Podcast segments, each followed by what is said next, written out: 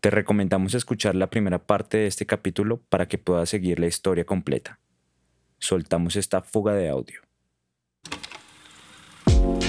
Bienvenidos al podcast Fugado, Fundación Gilberto Alzate Avendaño.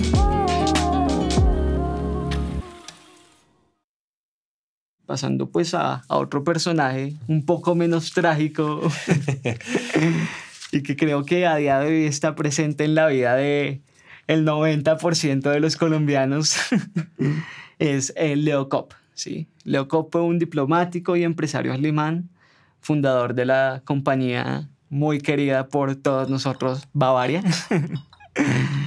eh, en 1886, Leo Kopp eh, decidió partir para Colombia conjunto con su hermano Emil. Una vez acá en Bogotá, eh, conoció a su, su futura esposa eh, Mari Castello, hermana de Santiago y Carlos Arturo Castello, con quienes formó una sociedad eh, acá dentro eh, pues de la ciudad. El 4 de abril, de abril de 1889 adquirió un terreno en el barrio Santiago, en el barrio San Diego de Bogotá, perdón, donde construyó pues este, esta primera fábrica de cerveza. ¿sí?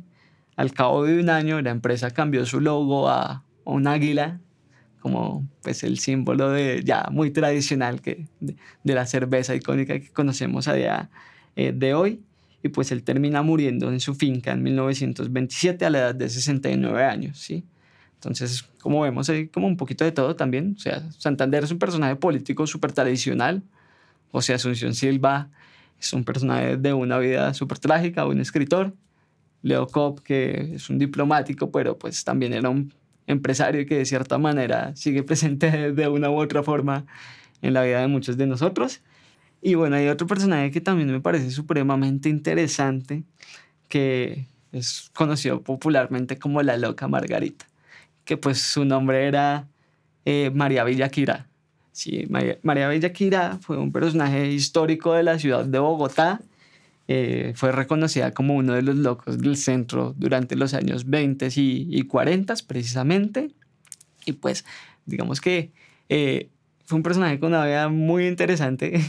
Cuando yo estaba leyendo un poco sobre este personaje, em, se me había olvidado como todo lo que hay detrás de él. ¿sí? Como que yo me acordaba de, de la loca Margarita por las fotos y por lo que significaba dentro de la ciudad, eh, pero me pareció muy interesante eh, que pues ella era una activista política muy, muy, muy marcada del Partido Liberal, eh, también con una vida relativamente bastante trágica, ¿sí?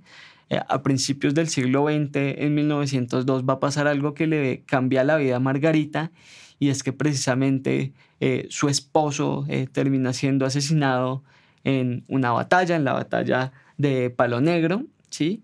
Y pues digamos que eh, a partir de ese momento políticamente ella se vuelve mucho más activa con el Partido Liberal, eh, mucho más, eh, digamos que también en los espacios de, de su pueblo, en, en los alrededores de Fusagasugá.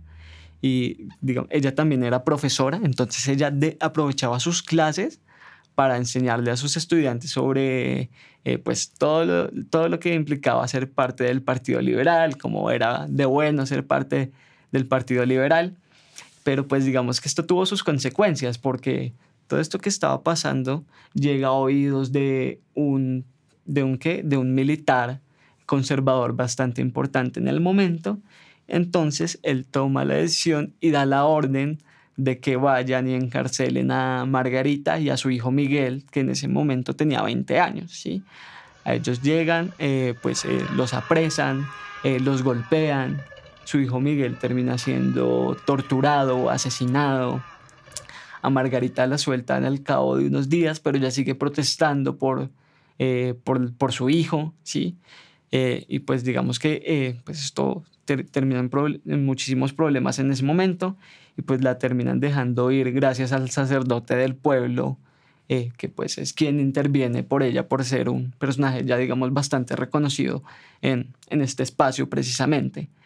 Eh, Margarita antes de partir hacia, hacia Bogotá, quema su casa, quema los terrenos que tenía y pues se viene hacia acá con, con una bolsa en la que cargaba eh, su ropa y unas escrituras. Las escrituras correspondían a unos terrenos acá en Bogotá que su esposo había dejado para la gente que, que viviera en la calle, ¿sí?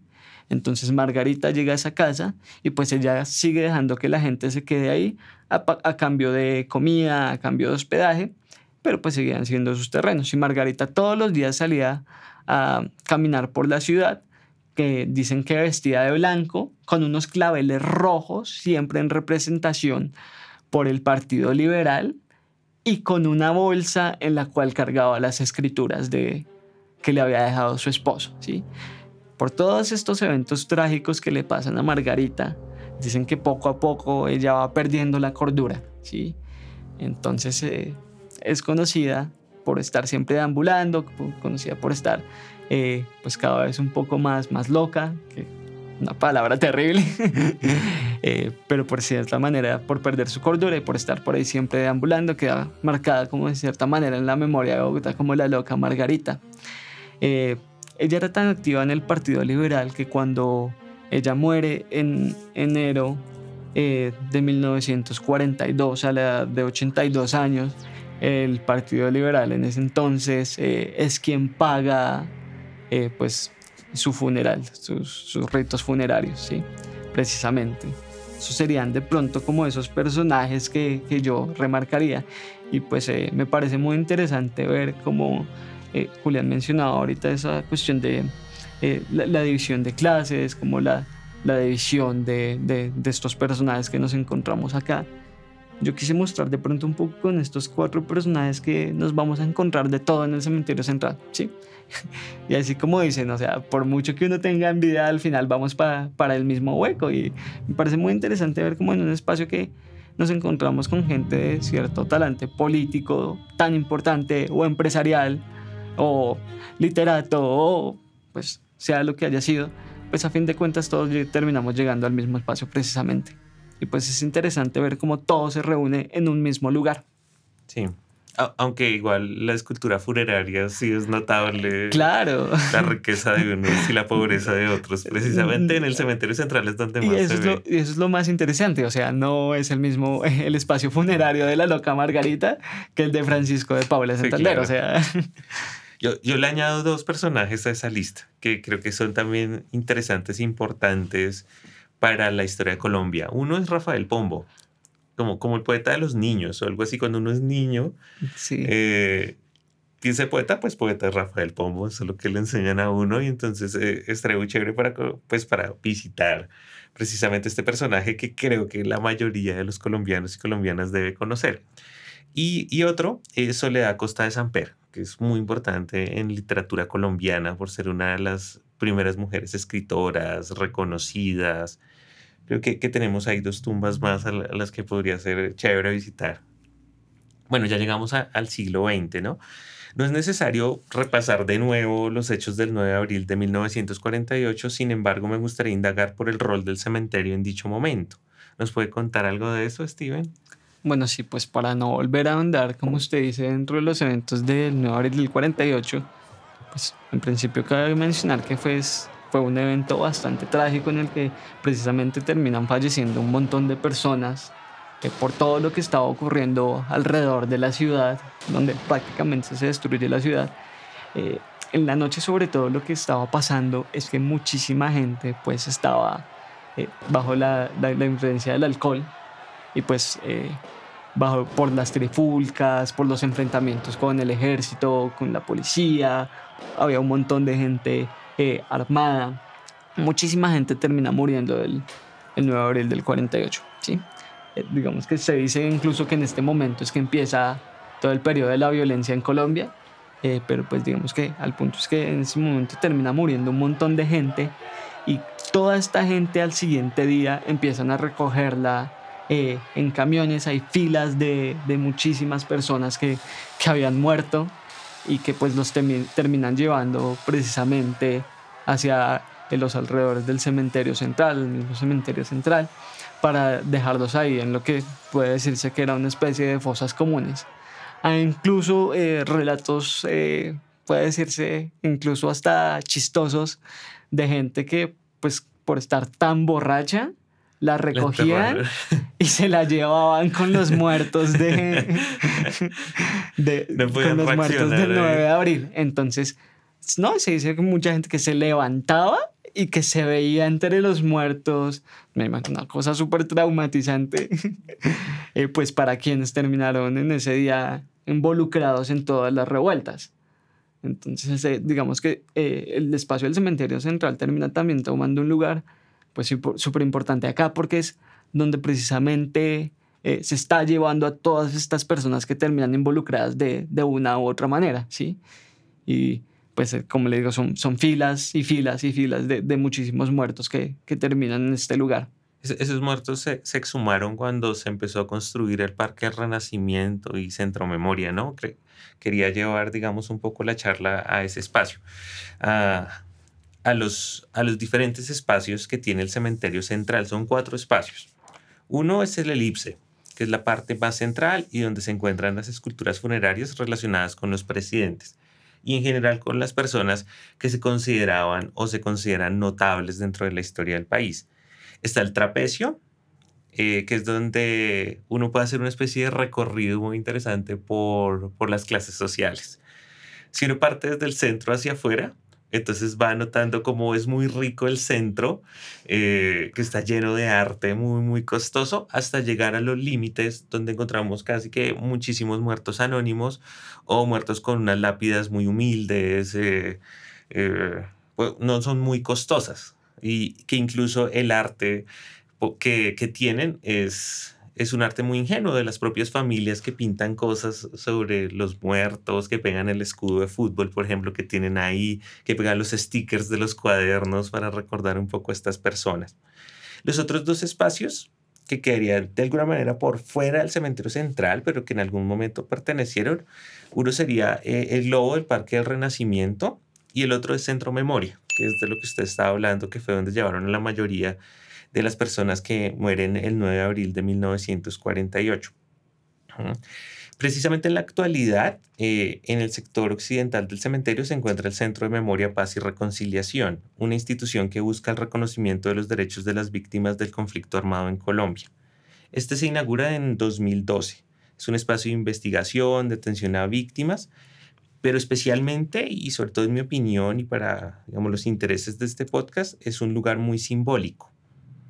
Ahí se vincula muchísimo la arquitectura con ciertos significados sobre el sufrimiento de las víctimas. Tal vez el elemento arquitectónico más importante del centro memoria es el monolito, que uno lo alcanza a ver si pasa por la 26, por ejemplo. Sí, ese cuerpo de piedra maciza muy, muy grande que uno alcanza a ver. Este representa el Memorial de Paz. Para quien no lo conozca, imagínese un gran como edificio de piedra y ese edificio de piedra está surgiendo de un cuerpo de agua. Ese cuerpo de agua y el edificio de piedra tienen un contraste. Es como dos cosas muy diferentes que se encuentran. Eso es muy simbólico porque están hablando precisamente, digamos, de los actores políticos de la historia del país que son muy antagónicos, como la piedra y el agua. Y lo que está mostrando es que los dos juntos pueden funcionar es una especie de símbolo del diálogo y que forman los dos un solo cuerpo arquitectónico, una sola obra de arte. Eh, para la construcción de este monolito se hizo una convocatoria con las víctimas y se les pidió que llevaran tierra de su lugar de origen. 2.012 eh, personas llevaron tierra. Esa tierra la pusieron en unos tubitos ¿no? Se parecen como los tubitos probeta, pero son un poco más artesanales. Y los metieron precisamente en el monolito.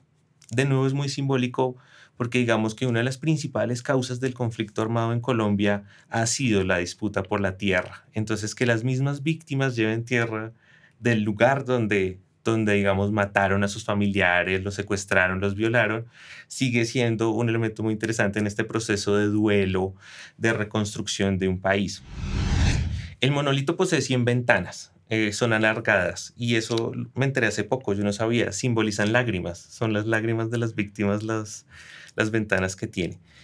Junto al monolito está el jardín, un jardín donde las víctimas y sus familiares sembraron distintos tipos de semillas. La más llamativa es la flor llamada comúnmente no me olvides. Se escribe pegado, no me olvides. Es una florecita azul que tiene un corazón amarillo y el centro un, un punto negro. Es como la flor que simboliza el amor eterno. Y pues el nombre, no me olvides, pues me parece que es muy coherente precisamente con un centro de memoria. Y finalmente tenemos los columbarios. Eh, columbario viene de columbarium, que significa palomar. Entonces es una especie de construcción llena de bóvedas donde llegan las palomas. En este caso, pues no tenemos palomas, sino las bóvedas son ocupadas pues por cadáveres. Este lugar se iba a derrumbar, se iba a a, tirar después de haber exhumado a los muertos del 9 de abril precisamente, pero un día la artista Beatriz González salía del aeropuerto, iba pasando por la 26 y dijo, no, yo tengo que intervenir esto. Antes de que lo tumben, se inventó un proyecto artístico que es hacer unos dibujos en los columbarios, eso también se alcanza a ver si no pasa por la 26, son soldados cargando cadáveres, o sea, pintó eso en todos esos columbarios y eh, se conservan, digamos, es, es un patrimonio de, de, Bogotá en este momento. Mocus también metió, metió la mano y escribió bien grande la vida sagrada ahí junto a los columbarios y, y, y es una obra de arte que se discute mucho porque quieren hacer o quería, querían hacer otras alcaldías, no sé si, si la actual, querían hacer como una pista de patinaje ahí. Entonces está la disputa, ¿qué le sirve más a la ciudad? ¿Una pista de patinaje? En el barrio Los Mártires para, digamos, los niños, las niñas que puedan participar, o una obra de arte o algo que es patrimonio histórico. Entonces se da precisamente esa discusión que, que me parece muy chévere, ¿no? No digo quién tiene la razón, eso yo supongo que cada persona lo tendría que decidir, pero, pero es chévere que se presenten esos espacios. Pues ahí lo que me parece supremamente interesante de todo lo que estaba mencionando su merced y es precisamente como que siempre alrededor de la muerte no hay más que meras simbologías, ¿no? O sea, y precisamente nos encontramos con un lugar, no solo Centro Memoria, sino también el mismo cementerio central, que está cargado de simbologías porque no puedo hablar más sobre la muerte, precisamente por la incertidumbre que implica. Pues y hablando un poco de estos símbolos, yo quiero preguntarle a usted precisamente que puede saber un poco más que yo al respecto. Eh, de cuáles son estas principales obras de arte o estas eh, obras que más le gustan a usted que están dentro del cementerio, que tengan más significado simbólico o simplemente por eh, que le gusten a usted, cuáles son esas que usted escogería o que, de las que nos hablaría hoy. Bueno, me gustaría resaltar las que están fuera de la elipse, es decir, las que no han sido como tan visitadas, las que no son tan turísticas. Mm, por un lado, la fachada de la entrada principal por la calle 26. Ahí encontramos al dios del tiempo que es Cronos, que empuña una guadaña en la mano izquierda mientras que recuesta el rostro sobre el puño cerrado de su mano derecha. Es una actitud como de cansancio de aburrimiento y está acompañado por un reloj de arena. Entonces es como triplemente simbólico. Cronos, que es el tiempo, la guadaña, que está relacionada con la muerte, y el reloj de arena todo es sobre el tiempo que transcurre y nos lleva a la muerte precisamente. Abajo hay una inscripción en latín que habla precisamente sobre la resurrección de los muertos. Entonces cuando uno llega al cementerio central, si va a entrar por la 26, se va a encontrar con esa imagen. De nuevo extraña, porque es muy sincrética. Si uno podría pensar, por ejemplo, bueno, ¿por qué en una cruz? Porque precisamente aparece un dios griego en este caso. Es simplemente el asunto iconográfico, ¿no? la importancia del símbolo. Hay otro que me gusta mucho que es el ángel del silencio, que, que puede ser un poco siniestro incluso. Es un ángel de piedra que lleva su índice izquierdo a la boca como si invitara a los visitantes a respetar el sueño de los muertos. Es una especie de vigilante de eso, como para que no se perturben este, este dormitorio de los muertos. Y en el sector del trapecio pues tengo dos. Uno es el mausoleo de la familia Gómez Sierra. Es, pues, es de las esculturas más extrañas que uno encuentra en Bogotá, porque es una escultura que recuerda las ruinas de un templo griego. Está compuesto por tres columnas de orden corintio. Las columnas de orden corintio son columnas que están coronadas por hojitas. O sea, cuando uno ve hojitas arriba de la columna, eso es orden corintio pues son ruinas y las ruinas simbolizan el paso del tiempo y obviamente la llegada a la muerte, una clara metáfora sobre la muerte. Y finalmente la tumba de Arciniegas, de Ismael Enrique Arciniegas, que tiene varios elementos. Uno es el busto del poeta, Detrás de este una lira que simboliza, digamos, su maestría en las artes, en este caso en la poesía. Detrás de la lira está la musa de la poesía, pero también de la historia, que es Clio. Y Clio está coronando, y perdón la redundancia, con una corona de laurel al poeta, ¿no? Que es una corona de la victoria. O los grandes generales se les ponía eso, por ejemplo, cuando llegaban a Roma, pero también sirve para coronar a la gente en las artes, en los deportes, este tipo de cosas. Abajo hay una especie de epitafio que dice, no hay muerte porque la vida es el universo. Sí, es de un problema precisamente de Ismael Enrique Arciniegas que se llama Inmortalidad y que en uno de los últimos eh, eh, versos dice, no hay muerte, todo es vida, no hay muerte porque es vida el universo. Entonces es un poema precisamente muy interesante y que está en un lugar como este es muy diciente, sí, muy, muy diciente. No, fíjese que los cementerios eh, no nos indican como este es el final, sino más bien este es como una transición, este es un paso. O sea, la gente sigue eh, manteniendo como hay algo más allá y por eso se hacen los cementerios, ¿no? Eh, desde las tumbas que usted contaba de la prehistoria, que por ejemplo aparecían los esqueletos con ciertos objetos que podrían usar, alguna herramienta, a veces aparecían con alguna especie de mascota o algo así, hasta los, los más contemporáneos. Y, y ese vínculo con la muerte es como no, no, es una reflexión acerca de que aquí acaba la humanidad, sino como hay, algo, más.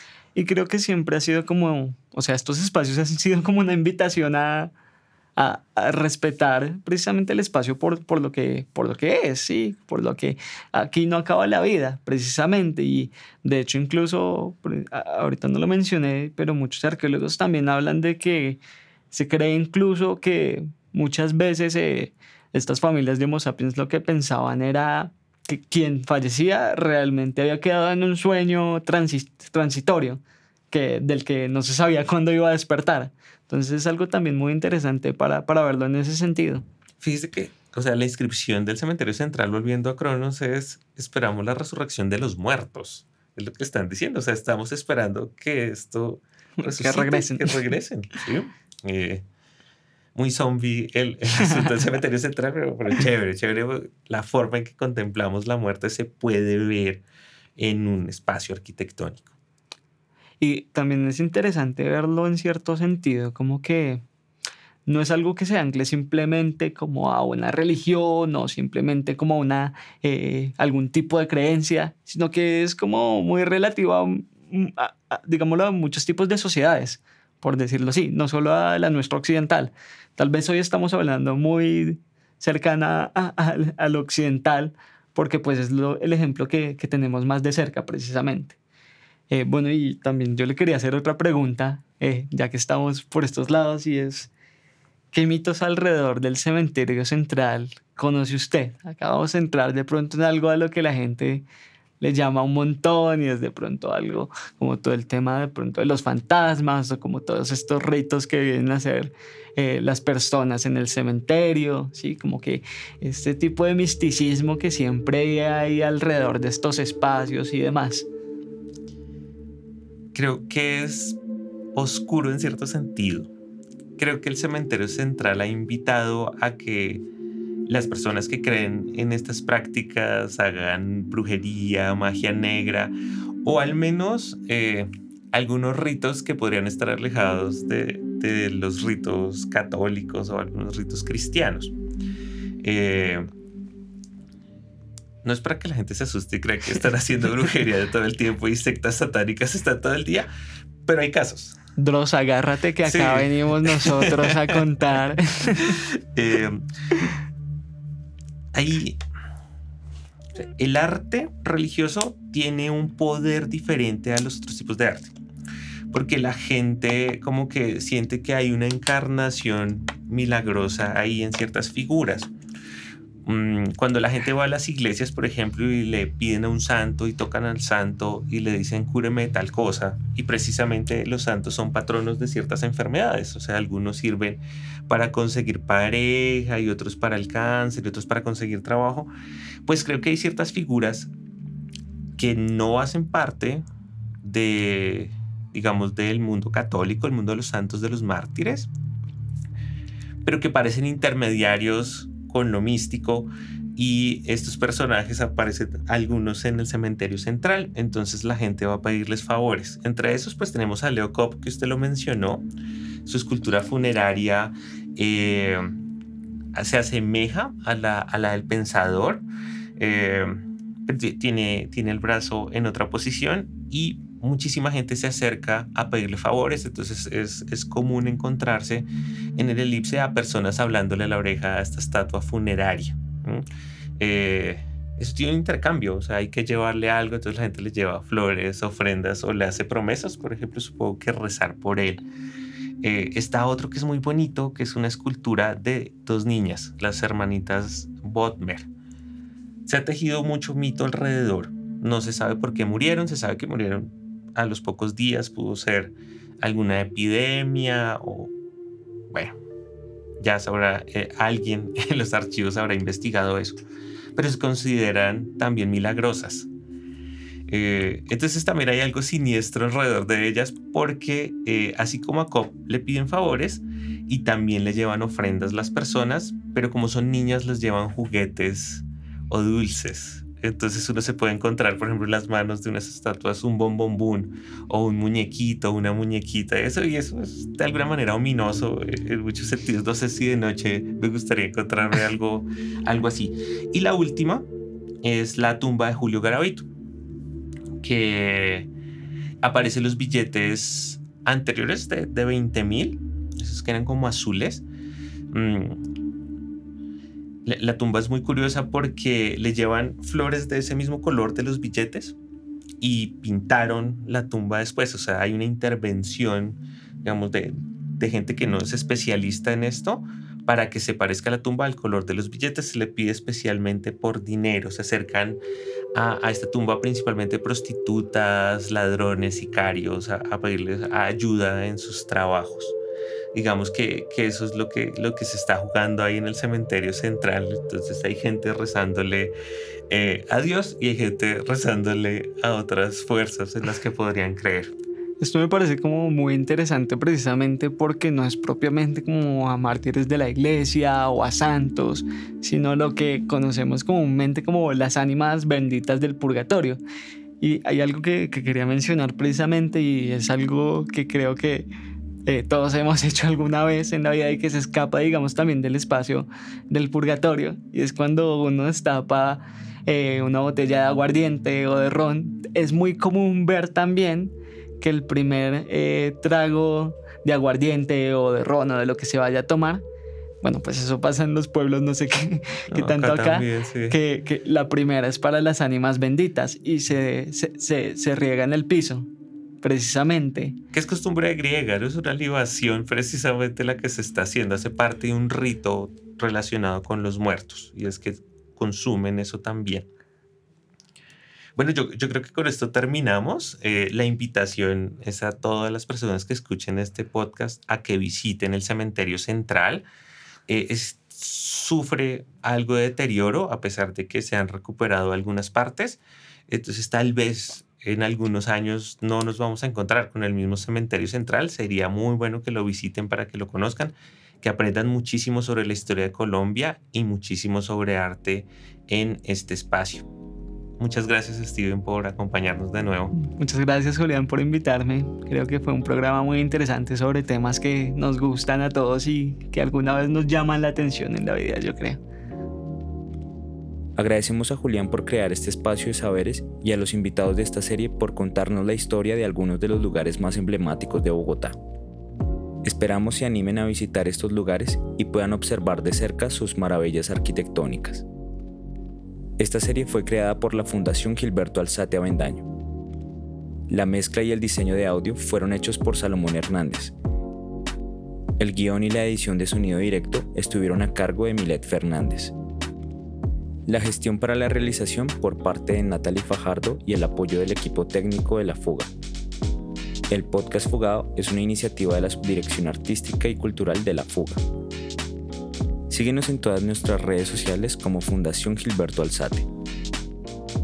Muchas gracias por escucharnos, esperamos les haya gustado y sigan escuchando nuestras próximas series. Esto fue El podcast Fugado. Gilberto Alzate Avendaño.